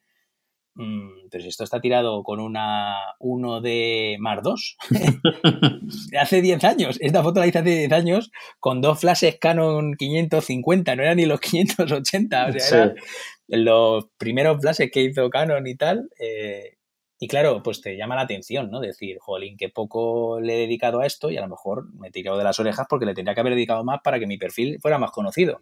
Y como fotos que son de hace 10 años, de hace 7 años, de hace 5 años, eh, la gente te sigue diciendo, jolín, oye, vaya fotos y tal. Y dices, jolín, pues sí que me sí que me tiro de las orejas porque no he, algo bueno quizá no he hecho, ¿no? Si no conocen mi trabajo a día de hoy. Sí, sí, sí, a mí me pasa igual, que siempre, siempre te sientes, ¿no? que, como que has llegado tarde. Eh, sí, quizás eso, has llegado tarde, ¿no? Ha habido gente más, por lo que hablábamos antes, ha habido gente que se ha sabido transformar eh, del analógico al digital, ha habido gente que se ha sabido transformar del no tener redes sociales a tenerlas. Sí. Y bueno, pues les ha beneficiado, que de cara a clientes también entiendo que tiene un peso, evidentemente, o de cara a una marca en algún momento determinado, pues también la puede tener. Pero bueno, lo que hablábamos antes, la marca yo creo que también busca algo más global, ¿no? Alguien que pueda hablar en público, alguien que sepa de técnica, alguien que tal, tal, tal, tal. Pero sí que es cierto que la sensación es un poco esa de, jolín, he llegado a Instagram eh, tarde y además he llegado pensando que esto profesionalizar, tengo que profesionalizar mi perfil, ¿no? Cuando totalmente la gente lo que quiere es esto, es eh, inmediatez y es eh, una foto más del día a día, más natural. de hecho, hasta muchas veces no funcionan las campañas, ¿no? Hace poco hicimos unas fotos de, de, de unas motos y para un chico que va al Dakar entonces él necesitaba unas fotos para un dossier. Entonces yo le dije, yo te hago unas fotos chulas eh, para dossier, ¿vale? Para que tú lo muestres, para conseguir un patrocinador y tal. Y entonces él, por ejemplo, a la hora de, compartir esas fotos en su perfil, no funcionaban. Funcionaba hmm. mucho más la que estaba súper sudado, se quitaba el cajo y se hacía una foto. Esa, esa, funcionaba brutal. Pero la foto tumbando guay con una luz guay a la gente no le importaba. Entonces yo le decía, claro, es que son canales diferentes. O sea, al patrocinador, a una empresa seria, tú le tienes que llevar una foto que sea buena y que diga, jolín, y, tú eres el que está montando ahí porque lo va a valorar. Al final las redes sociales muchas veces mucha gente no lo valora y lo que valora es esa inmediatez, ese, que seas tú mismo, no que tengas un megafotón. Entonces eh, sí que es cierto que lo veo, lo veo mucho. he tenido varios clientes que al final lo que hemos terminado haciendo ha sido fotos eh, muy asociadas a la estética de un móvil o a la estética de la inmediatez más que la superfoto y la superproducción, porque luego te das cuenta que tiene mucho menos me gusta que esto. Es un poco penoso, así al final no se valora, pero a lo mejor es que hay que entender que esa no es la red social específica de fotos, ¿no? Que para eso hay otras redes que a lo mejor sí que potencian mucho más la, creatividad, la fotografía y el, el valor añadido que tiene poner un flash o no ponerlo o lo que sea. Claro, yo, yo creo que así con, con, la experiencia que tengo, lo que veo de las redes sociales es que hay que llegar como a un equilibrio ¿no? entre, esos, entre esas dos cosas que comentas tú, de, del lado profesional, de mostrar las fotos y tal, al lado personal, ¿no? que la gente también le, le, interesa las dos cosas, ¿no? ver un poco tu trabajo, pero también el lado, ver a la persona que está detrás de ese trabajo, ¿no? de ver ver quién eres, cómo es un poco tu, proceso para hacer esas fotos o el material que usas o que si te pasas mucho por un lado o por el otro, yo creo que pierdes ese, interés, ¿no? Pero en cuanto tienes ahí ese equilibrio que yo creo que es difícil de encontrar, pero que, creo que ese equilibrio es el, el interesante, ¿no? Sí, quizás sí que es cierto que es, es, es, lo que le puede llamar a la gente la atención, ¿no? Eh, será algo aspiracional, ¿no? Haces esas fotos y luego, eh, pues, el, el, que hay detrás de esas fotos, ¿no? Y creo que puede ser interesante para la gente, ¿no? Claro, ven que eres un tío normal, que trabajas y que no, no siempre te salen perfectas las fotos y que tienes días buenos y días malos y y que viajas y que yo qué sé, ¿sabes? Que, yo creo que todo eso es, es, interesante para, sobre todo para un fotógrafo que, que te puede seguir o que le, que le, interesa tu trabajo y que, y que se puede sentir más identificado contigo mm, al ver también la realidad de que no todo es volar en helicóptero y hacer fotos maravillosas, ¿no? Que tienes, que, tienes un poco de todo, ¿no? Ahí en, en, en, ese, en ese proceso.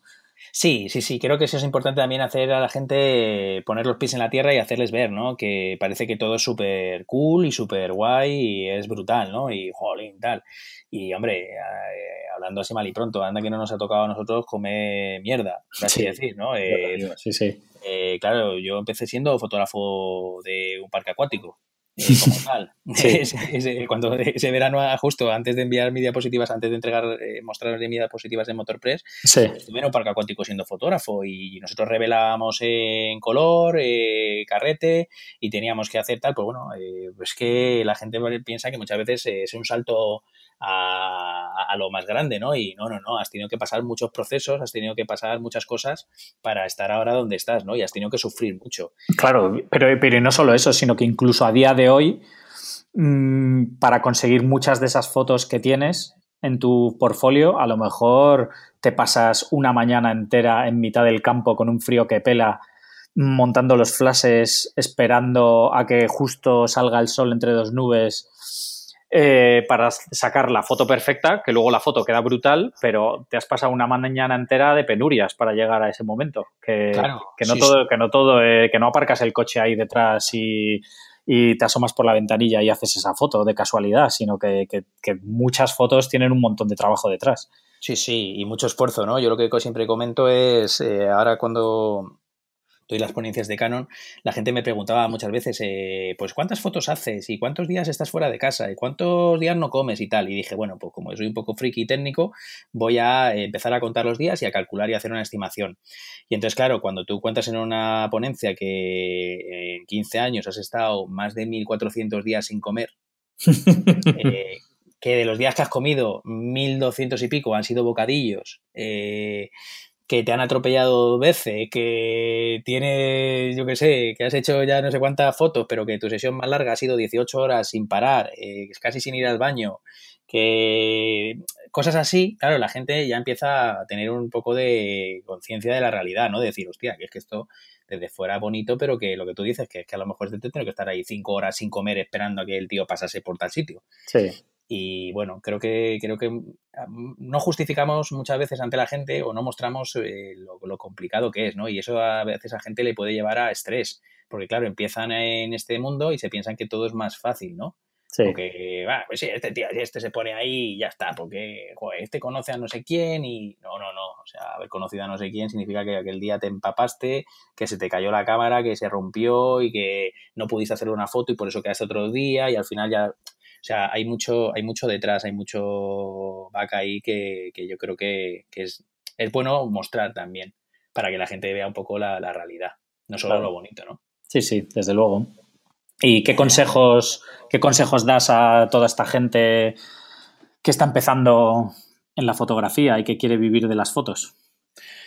Sobre todo yo creo que lo que hay que ser es eh, profesional, hay que intentar ser profesional. Siempre, lo, lo, que siempre aconsejo a todo el mundo es que siempre hay que cobrar. O sea, esto está generando mucho, mucho daño a, al, mercado, a, a, la profesión como tal, y yo lo que digo siempre, cuando alguien se puede venir a una producción, no, yo te ayudo y tal, no, no, no, hasta que si yo no tengo presupuesto y no te puedo dar algo, eh, no, no, no vienes, porque hay que valorar eh, tu trabajo, es tu tiempo, es tu trabajo, es todo aprendizaje y hay que valorarlo y hay que cobrar. Entonces, yo sí que lo que digo a todo el mundo es que por muy eh, junior que se sea, eh, siempre hay que cobrar algo, siempre el trabajo tiene que estar compensado, porque al final nadie si no lo va a valorar, no lo va a valorar ni al que le llegan las fotos ni te vas a valorar a ti mismo. Entonces, eso por un lado, siempre cobrar, porque al final si no nos haremos mucho más daños. Y los de ahora no cobran, pues qué será de ellos dentro de 20 años, eh, será cada vez peor, ¿no? Y claro. de hecho los precios han bajado muchísimo, muchísimo. Yo desde que empecé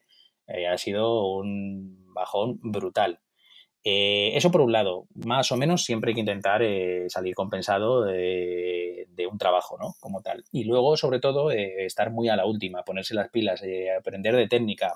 La fotografía es muy creativa, hay mucha gente que siempre la asocia a la creatividad y es real. Eh, es una disciplina muy bonita, ¿no? El arte, el retrato, pero sí que es cierto que cuando ya trabajas en una editorial, cuando trabajas en publicidad, cuando trabajas para una agencia, te van a pedir técnica. No pueden existir fotos movidas, no puedes no saber eh, cómo sincroniza una cámara, cómo, cómo, no, cómo sincroniza, cómo no sincroniza. Lo tienes, que, lo tienes que saber, es la realidad, aunque no te guste. O sea, no estamos hablando. Yo muchas veces cuando digo cursos digo, es que no estoy hablando de cómo se construye un puente, la presión que ejerce una viga en un puente en un fiordo noruego. O sea, estamos hablando de una velocidad de obturación, un diafragma y un ISO. Entonces, eh, creo que la gente muchas veces como que no le presta cariño o atención a aprender la técnica y claro, eh, luego se encuentran con limitaciones cuando empiezan a hacer fotos, ¿no? Eh, de, esta movida, esta foto no vale. Ya, pues bueno, es que esto, es creatividad. No, no es creatividad, es que está movida. cosas así, ¿no? Yo lo que siempre cuento a la gente es que hay veces que tienes mucho tiempo, hay veces que tienes poco tiempo y hay veces que te puede ir bien la sesión o no te puede ir bien. Si tú sabes dónde está todo en tu cámara, será más fácil que puedas progresar y salir de un apuro. Si no sabes dónde están la mitad de las cosas de la cámara, eh, no sabrás salir del apuro, te pondrás nervioso, eh, no saldrá la foto y al final esto puede desencadenar que pierdas un cliente, que puedas tener un marrón muy serio. Entonces, bueno, yo los invito a, eso, a leer las instrucciones de la cámara, a, a, empaparse si vas a utilizar un flash, de qué flash vas a utilizar, a hacer muchas pruebas y sobre todo a salir eh, intentar eh, asociarse a un perfil ya experto, por así decirlo, ¿no? crecer con un perfil experto. Yo no pude, bueno, crecí con toda esta gente codo con codo, pero ellos trabajan, hacían sus sesiones y yo también, pero siempre he echado de menos un poco tener esa figura de un fotógrafo de grandes producciones en, el que aprender, en el que ver cómo tratar al cliente.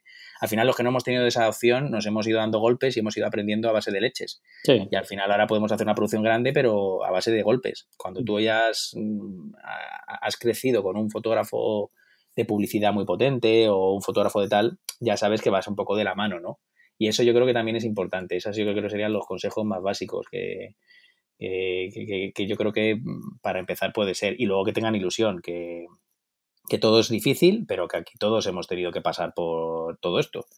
Que, que bueno, que no se desanimen. no, sé, no sé cómo lo ves, si más o menos es motivacional o no, pero... Sí, sí, perfecto. No, yo creo que al final todo el mundo más o menos da consejos similares, ¿no? Al final eh, todos hemos pasado por ese proceso y unos con más suerte o con menos suerte, pero, pero al final mm, es un proceso muy largo, ¿no? Que, eso que comentabas tú de que llegaste allí a Motorpress y enseñaste tus fotos y te cogieron, mm, pues mira, eh, suerte tuviste de que fue la primera, la primera entrevista que hacías, digamos, así para o, enseñar el portfolio pero desde luego las fotos que hacías no eran de casualidad, ¿no? Habías estado tres meses de infierno eh, haciendo dos, becas al mismo tiempo, eh, habías estado estudiando, habías, o sea, digamos que, todo, lo, todo el trabajo previo que habías hecho tú ha sido lo que te ha llevado a que esas fotos fuesen buenas y que les gustasen, ¿no? Que, al final la suerte sí que juega un papel, pero, pero también la suerte es la que cada uno se busca, ¿no? Sí, yo creo que eso es muy importante, ¿no? Lo que dices. Eh, eh, evidentemente, muchas veces la gente piensa que ha hecho un trabajo relativamente bueno sin haber estado, sin haberlo preparado, sin haberse preparado, y bueno, pues las casualidades. También hay que llamar a las puertas, ¿no? Hay que ser un poco decidido. Eh, y si sabes que tu trabajo más o menos funciona, pues esto, ¿no? Echar echarle valor y, llamar, pero siempre respaldado de esto, de un, buenos conceptos, una buena asimilación de conceptos técnicos, un buen portfolio, lo más que se pueda, pero sí que venir preparado, ¿no? Hay gente que a veces te muestra cosas que dices, ostras, eh, yo nunca critico nada, me enseñaron además una vez nunca criticar ninguna foto, porque si, si, no sabes cómo se ha hecho esa foto, no la puedes criticar, porque a lo mejor tuvieron dos minutos, tuvieron 25, tuvieron lo que sea, se rompió la cámara, lo que fuese. Y hmm. nunca critico ninguna foto. Y lo que pasa es que ha habido alguna vez que me han enseñado portfolios eh, de gente así más joven y ha sido como, eh, creo que simplemente solo prepáralo más, prepáralo más porque no te has estudiado cómo funciona bien tu flash, porque no estás usando una velocidad de destello suficiente, o por tal, tal, tal, tal. No, pero bueno, esto da igual. No, no da igual. Es que el trabajo en la vida real es como si el conductor de autobús no sabe dónde está el intermitente. Pues, eh, señores, cada dos por tres un accidente. Es, lo que yo veo un poco, ¿no? Que lo que tú dices, hay que buscarse, nos hacemos nuestro camino, a veces puede tocar la flauta y, bueno, tener suerte, eh, pero también porque hemos respaldado mucho, eh, tenemos un back bien asentado, ¿no? Como tal, por ejemplo, pues sin haber eh, trabajado tanto previamente y sin haber conocido bien las cámaras, cómo funciona el autofoco, a lo mejor podía haber llevado fotos en diapo desenfocadas, mal expuestas, mal tal, tal, tal. ¿Qué es lo que vieron ellos? Vieron un encuadre que estaba bien, de un chico amateur, un encuadre que estaba bien, eh, una exposición que era correcta, eh, el sujeto estaba congelado y estaba bien de composición. Hmm. pues ya era suficiente como para decir, oye, este tío puede que funcione, pero me hicieron la prueba, oye, que a lo mejor este tío no funciona. Pero ya con un trabajo hecho, yo sí que veo esto mucho cuando doy los cursos, sobre todo de flash, en cuanto a velocidades de destello, en Canon, en cuanto a sistemas de autofoco, tal, tú hablas con la gente y, te das cuenta de que no se han leído ni las instrucciones. A ver, yo soy un nivel friki alto porque yo cada modelo de cámara que pruebo eh, tengo posits puesto con cosas que no entiendo y tengo que preguntar a lo mejor a Canon profesional o me analizo todo lo que hay pero es que es mi herramienta de trabajo. O sea, lo que tenemos que tener en cuenta es que lo que tenemos que aprender es solo cómo funciona una cámara. No estamos eh, pidiendo muchísimo más, ¿no? No es una fórmula matemática, no es nada por el estilo. Pero por lo menos eso tenemos que, de cara a la profesionalidad, tenemos que saber eh, eh, mostrarlo, ¿no? De cara a un cliente, me refiero. Claro, sí, sí, que se te vea por lo menos confiado y seguro, ¿no? En lo que estás haciendo, que no se te vea ahí tocando botones con cara de asustado sin saber muy bien lo que estás haciendo. Claro, es que creo que es contraproducente, pero mucha gente a lo mejor no lo termina de entender. Ah, bueno, ya me pondré las pilas, ya lo veré, ya no sé qué, no. Si vas a llegar al trabajo tendrás que saber dónde están las cosas, ¿no? Eh, esto dónde está, pero es que claro, ahora mm, yo por ejemplo me pongo muchas veces el manual, el modo de la cámara, el lenguaje me lo pongo en inglés, pues para entender el día de mañana si me toca trabajar con una cámara y no me da tiempo por lo que sea, me la ceden, me la dejan y trabaja en inglés, pues por lo menos para saberlo, eh, dónde están las cosas, cómo se llaman, como tal. Eh, bueno, ya son niveles un poquito más altos de ser friki o no ser friki, pero sobre todo de tener controlada la situación, que yo creo que es hmm. lo más, lo más importante, ¿no? Eh, el tenerla controlada. No, no, no. Creo que creo que es un poco así. Ahora, por ejemplo, en el Incron estamos funcionando un poquito así. Estamos dando eh, charlas donde no se, no se dice a la gente cómo hacer la foto ni qué poner, porque al final mucha gente a lo mejor llega a un workshop y lo único que le interesa es que le digas los tres parámetros y cómo haces tú la foto. ¿Sabes? Entonces, yo prefiero casi mostrarles eh, eh, qué es el equipo, en qué consiste y que ellos ya luego practiquen y hagan la foto. Claro creo que es más importante, porque al final si tú le dices a un tío que ponga tres parámetros no sé qué, el flash aquí, eh, la velocidad de yo no sé qué y haga no sé cuál, al final está, por así decirlo, copiando esa inercia, esa dinámica, pero no está aprendiendo. Sí. Y hay que obligarles a que, a, que aprendan, a que entiendan de dónde vienen las cosas. Ya te digo que no sí, puede merecer la fotografía, pero no estamos hablando de física cuántica. Es la realidad, o sea que estamos hablando de parámetros de una cámara fotográfica que ahora son workstation, que es verdad que tienen muchísimas funcionalidades, que son brutales, pero, jorín, que, no es para tanto. O sea, que todos sabemos manejar un ordenador y es mucho más complejo que una cámara. Sí, sí, desde luego. Pues nada, genial, Jaime, que yo creo que con esto podemos, podemos terminar. Cuéntame dónde puede encontrar la gente tu trabajo y, seguir un poco todo lo que haces. Perfecto, pues mira, en, las redes sociales como tal, en Instagram, en jaime de diego.photography, bueno, pues tengo ahí un perfilín donde voy subiendo cosas a ver si les, a ver si os gusta, a ver si darle a un me gusta por lo menos, por favor, entender que hay mucha cosa técnica, sí que lo que hablábamos antes es un poco frustrante, ¿eh? cuando tú pones ahí, eh, una, una, vez nos pasó en una red social que subimos una foto súper técnica, era súper bestia, todo lo que había detrás y tuvo poco me gusta, la siguiente foto que se subió fue una flor y le dio 27.000 vueltas y era como, ostras, tal, pues bueno, entender que mi perfil es un perfil técnico asociado mucho al deporte y a la acción y bueno, pues eh, espero, que guste. En Facebook también estoy como fotógrafo deportivo, Jaime Diego Fotógrafo Deportivo y luego tengo dos webs que no las tengo muy muy actualizadas, una de ellas está poco actualizada de hecho desde hace años, eh, fotógrafo deportivo, pero bueno, pueden ver eh, más o menos mis trabajos con flashes, son trabajos de hace años ya, van a ver. y luego jaimedediego.com, que la tengo algo más actualizada, pero bueno, lo que suelo hacer, ya te digo, cuando contacta algún cliente o cuando me llaman de alguna agencia, lo que envío es un portfolio directamente en PDF, donde tienen todas las fotos explicadas en función del tipo de foto que es y tal, y es lo que más muestro, por así decir. Pero bueno, ahí en esas redes, encantado de que alguien me pueda preguntar o de que cualquier curiosidad, de, estoy disponible para, para, para atenderles. Perfecto, Jaime. Pues nada, pues muchísimas gracias por por este rato charlando de fotos. Nada, muchísimas gracias a ti, un placer y por la oportunidad. Espero no haberte dado mucho el coñazo.